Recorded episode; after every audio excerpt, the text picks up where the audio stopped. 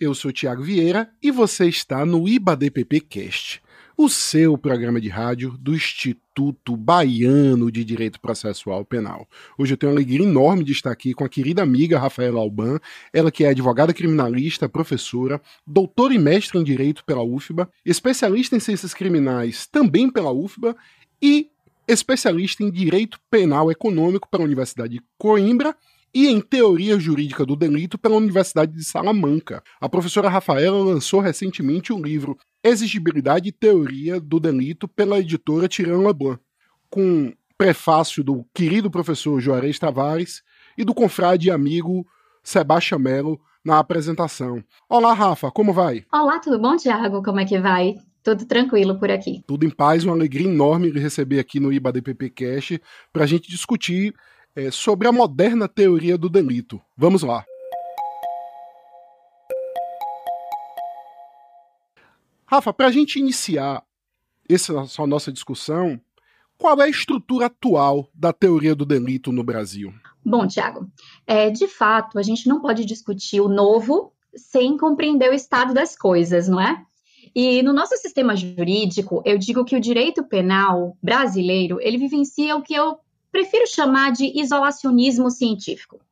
Por que isso? Porque mesmo com a reforma de 1984 e com as pequenas inovações legislativas que foram promovidas no Código Penal, a estrutura básica do nosso Código Penal é de 1940 e os conceitos são pautados todos na doutrina em acessão e destaque naquela época, que é o sistema finalista, criado em 1930 pelo professor alemão Hans Welzel.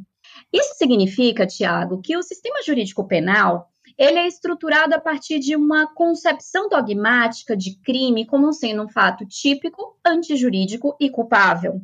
Ou seja, como uma conduta humana voluntária, ajustada a moldes de um tipo penal incriminador de caráter valorativamente proibido e de responsabilidade que pode vir a ser atribuída normativamente a um sujeito. Com isso, essa seria a forma do direito penal conceber o crime enquanto norma, já que a gente não pode esquecer, obviamente, que o crime também é objeto de estudo em outras ciências penais, a exemplo da criminologia, onde ele é estudado como fato social, e da política criminal, onde o crime é estudado como um juízo de valor. Mas qual seria o problema desse isolacionismo científico? Por que, que o direito penal brasileiro ele parou no tempo, lá em 1940, nesse Código Penal, e isso gera tantas consequências é, no direito penal moderno? O simples fato de que o sistema jurídico brasileiro parou no tempo a gente precisa fazer essa reflexão e não sofrer os influxos diretos de evoluções epistemológicas do direito penal experimentadas por ordenamentos jurídicos no mundo. Ele cria um problema ou o problema é gerado pela própria estrutura epistemológica a qual ainda defendemos? O grande problema, Tiago, é que o sistema utilizado no Brasil, ele não enxerga a realidade social. E aí vem nossa grande dificuldade do direito penal moderno. Não respeita a subjetividade humana. Se a gente olhar para o nosso sistema jurídico penal, a gente percebe que o criminoso ele é tratado como um simples objeto de imputação e não como um sujeito de direito. E não se percebe ainda no sistema jurídico penal utilizado no ordenamento jurídico brasileiro que não é possível atingir uma perfeita racionalização do direito penal. Ou seja, a gente ainda tenta estruturar a visão dogmática, a visão é, analítica do que seria um fato criminoso a partir de uma caixinha fechada, onde a realidade é outra, a realidade está em constante modificação. Para constatar isso, a gente precisa enxergar como é que funciona o finalismo de Weltzel. Né? Qual é o estado das coisas no finalismo de Weltzel? E o finalismo de Weltzel, que é pretensamente eterno e atemporal, ele é estruturado a partir da estipulação de duas estruturas ontológicas, que também são chamadas de estrutura lógico-objetivas ou lógico-reais. Ou seja, são dois dados da realidade que Weltzel diz que não podem ser questionados que eles devem ser é, simplesmente reconhecidos como pré-existentes às normas jurídicas e devem ser concebidos dentro do sistema normativo. Quais seriam essas estruturas? A primeira estrutura é a chamada conduta final. Conduta como um movimento humano dirigido a uma finalidade. Então, entende Weltzel que o ser humano, como um ser racional, ontologicamente, ele teria sempre uma conduta dotada de finalidade. A nossa segunda estrutura seria o livre-arbítrio. O livre-arbítrio é concebido como um pressuposto material da culpabilidade. E ele justifica a atribuição de responsabilidade pessoal para um sujeito a partir do exercício inadequado de uma livre escolha.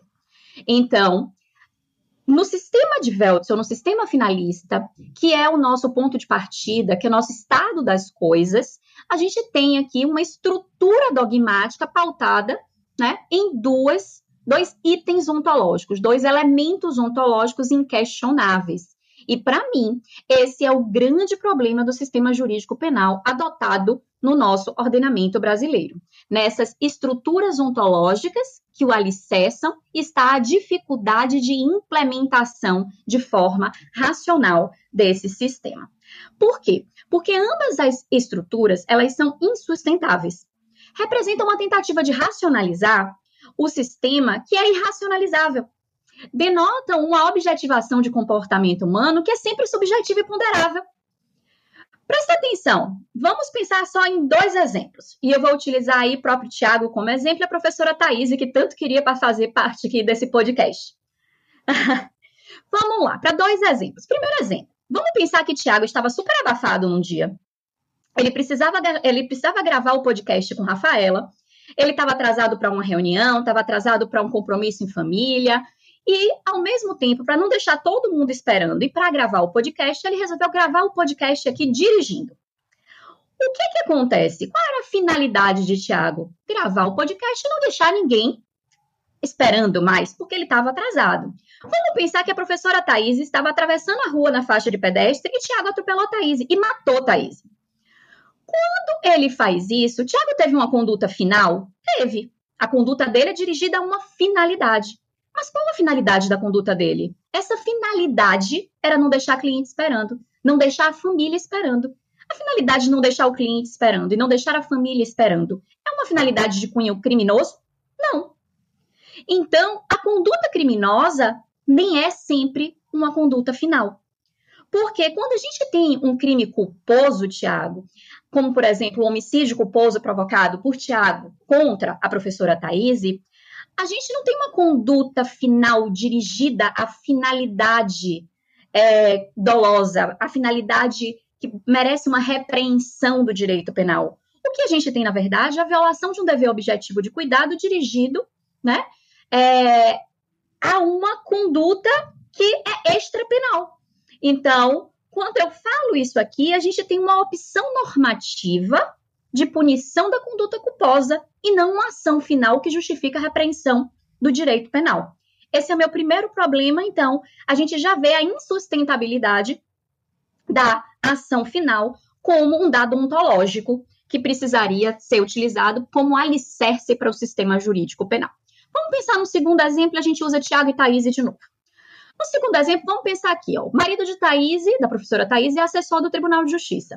Vamos pensar que Tiago agora, ele sabe disso e tem um processo no gabinete do desembargador com o qual o marido da professora Thaís trabalha. E aí ele sequestra Thaís e o filho do casal e Tiago exige, ó, Tiago exige que o marido de Thaís faça uma escolha. Qual é a escolha que Tiago exige? Olha, ou você coloca no sistema uma decisão favorável ao meu cliente, ou então sua família morre.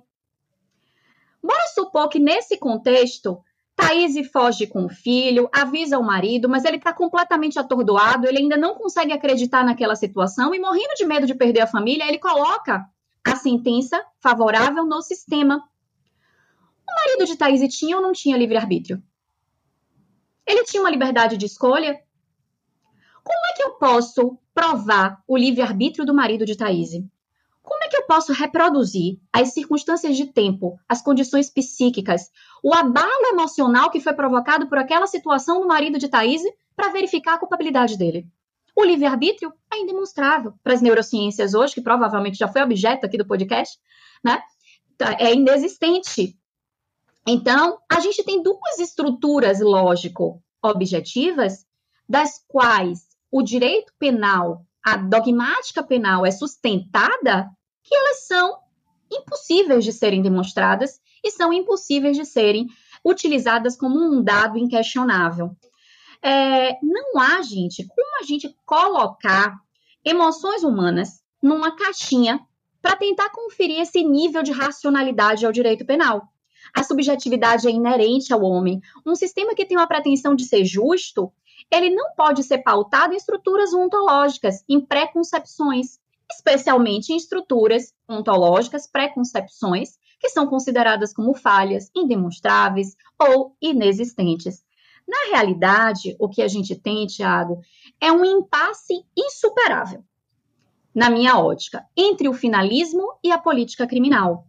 Uma vez que o finalismo firma as suas convicções em uma essência imutável de coisas, nas suas estruturas ontológicas, enquanto a política criminal se baseia na análise valorativa do crime, ou seja, o exame dos valores e caminhos da tutela penal sob um viés preventivo e repressivo para alcance de uma certa compatibilidade entre dogmática e realidade social.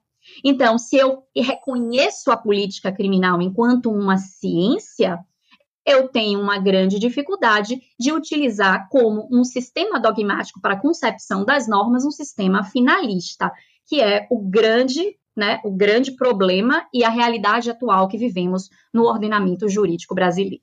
Para sanar esses problemas, professora Rafaela, na sua pesquisa, a senhora propõe uma nova roupagem, né? Qual seria essa nova roupagem? Isso. Eu proponho uma nova roupagem porque eu prefiro reconhecer, Tiago, absoluta impossibilidade de atingir uma perfeita racionalização do direito penal. E aí eu busco uma releitura do crime a partir de uma concepção discursiva de exigibilidade. Na minha percepção, alguns elementos do conceito de crime eles precisam ser repensados é, no conteúdo, no espaço que lhes é conferido pela própria dogmática penal, pelo próprio conceito analítico de crime, a fim de que a gente possa dar certa coerência sistêmica e mais aproximação do sistema jurídico penal com a subjetividade humana. Subjetivar o sistema jurídico penal, não tratar mais o ser humano como um objeto de imputação, mas sim como um sujeito de direito cuja subjetividade, inconstância precisa ser levada em consideração nas situações fáticas. É, Para facilitar esse debate, é, eu vou apresentar aqui dois aspectos da concepção analítica que eu passo a defender. E aí eu faço alguns questionamentos para incentivar esse debate.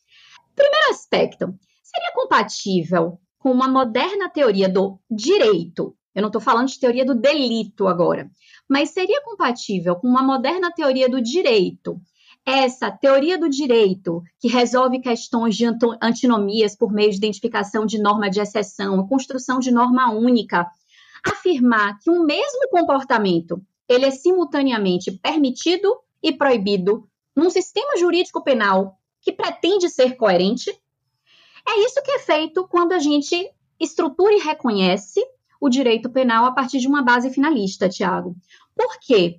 Porque quando a gente trata tipicidade e antijuridicidade como elementos autônomos do conceito analítico de crime, a gente diz o seguinte, que na tipicidade a conduta é verificada como proibida, se ela é ajustada a um tipo penal incriminador, para depois na antijuridicidade a gente verificar se aquela mesma conduta que já foi concebida como proibida é permitida.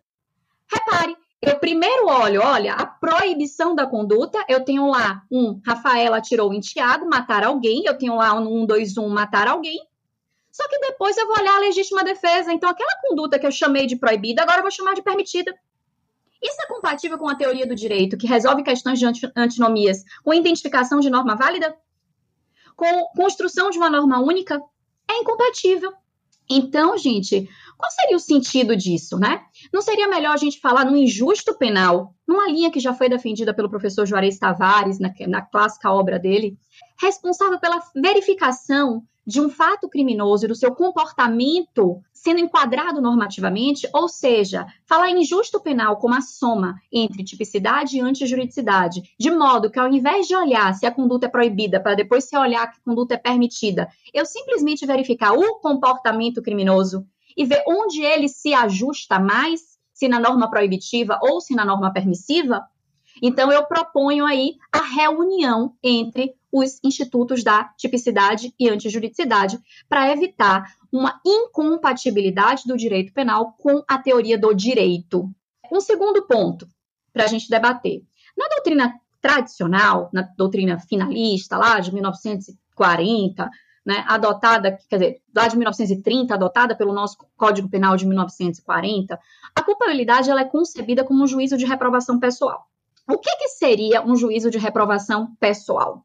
É um juízo de análise do sujeito, da possibilidade da responsabilização do sujeito pelo fato típico e antijurídico praticado.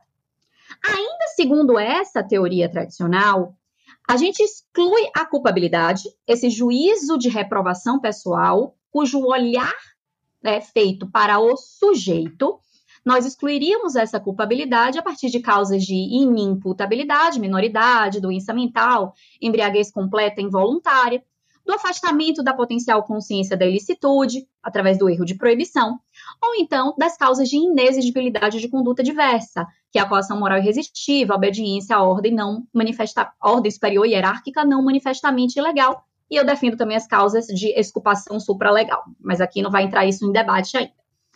A idade o estado de embriaguez, a doença mental, o erro sobre o caráter ilícito da conduta vão dizer respeito a quem? Vão dizer respeito ao sujeito. Repare, eu vou olhar a idade do sujeito, a doença do sujeito, o estado de embriaguez do sujeito, o erro cometido pelo sujeito. Mas será que a coação moral e a obediência hierárquica não importam um exame axiológico sobre as circunstâncias fáticas e não sobre as opções psíquicas do autor? Quando eu olho a coação, eu olho o sujeito, eu olho a circunstância fática que faz com que ele tenha agido dessa forma. Quando eu olho a obediência, eu olho o sujeito ou eu olho o contexto fático pelo qual fez ele agir dessa forma. Quando a gente percebe isso, a gente já vai para aquela antiga discussão que já tinha sido feita por Klaus Roxin sobre a diferença de causas de exclusão de culpabilidade e causas de exculpação porque quando eu tenho as hipóteses de inexigibilidade de conduta diversa, eu não consigo excluir o pressuposto material da culpabilidade, eu só posso desculpá-lo. E aí a gente percebe que, na realidade, o que tem é uma incompatibilidade sistêmica, porque essas normas, essas causas excludentes, elas estão dentro de um elemento, culpabilidade, que não a representam, que são incompatíveis com a própria estrutura delas. Então, elas guardam certa relevância com as situações de legítima defesa, elas, elas guardam certa equivalência com as situações de estado de necessidade e elas poderiam simplesmente ser deslocadas da culpabilidade para a antijuridicidade a fim de que a gente possa é, dotar o sistema de mais coerência. É simples. Quando é, não perguntamos se o sujeito podia agir diferente, né? Mas se diante das circunstâncias fáticas, qualquer atuação conforme a norma seria exigível, eu não estou dentro de um juízo de reprovação pessoal, mas sim dentro de uma análise fática, que não seria compatível com a própria característica do juízo de culpabilidade. Acho que eu fui clara. Demais.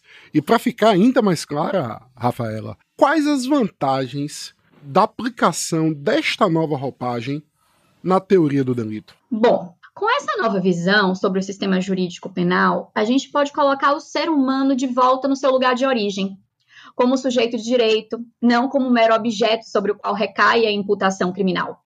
Esse é o primeiro ponto. Além disso, Tiago, ao reconhecer que não pode ser conferida uma racionalidade originalmente pretendida ao direito penal e ao aceitar determinadas cláusulas, sempre num viés garantista, obviamente. Se aceitar né, a abertura de determinadas cláusulas, nós conseguimos reduzir um abismo que existe entre lei e decisões judiciais, já que a lei adota um sistema e as decisões judiciais mostram aí uma coxa de retalho, um múltiplo sistema, né? E a gente evita também o desconfortável sentimento da população que existe aí uma falta, existiria uma falta de diálogo entre legislador e julgador, porque eles não estariam aí andando no mesmo sentido. Não tá, o, ju, o juiz não está julgando aquilo que está na lei. Por quê? Porque a lei está desatualizada, então o juiz tem que julgar diferente. Quando a gente compatibiliza e abre essas cláusulas, a gente permite que seja concedida mais coerência, mais racionalidade, no sentido de reconhecimento de irracionalidade, né? Então, eu sou racional ao ponto que eu reconheço à medida em que eu não posso ser tão racional, e eu é, permito essa aproximação, esse diálogo mais próximo. É, isso, para mim, seriam as grandes vantagens. Eu posso deixar aqui só para vocês, assim, antes da gente encerrar, porque eu não quero ser chata nesse podcast, até porque ninguém vai escutar até o final, se ficar longo demais. Um questionamento simples, né, para encerrar a fala.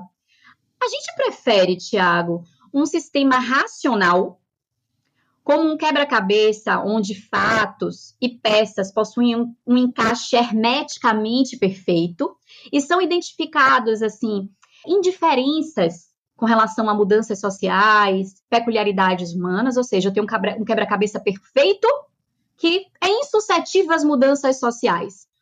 Ou a gente prefere um sistema que seja coerente, no qual temos espaço para enxergar a subjetividade humana nas relações sociais, buscar linguisticamente a solução mais justa ao caso concreto. Infelizmente, as duas características juntas são inalcançáveis. Temos que escolher entre uma e outra. E o grande problema é que nessa ao longo dessa evolução, que eu considero uma evolução pendular, né?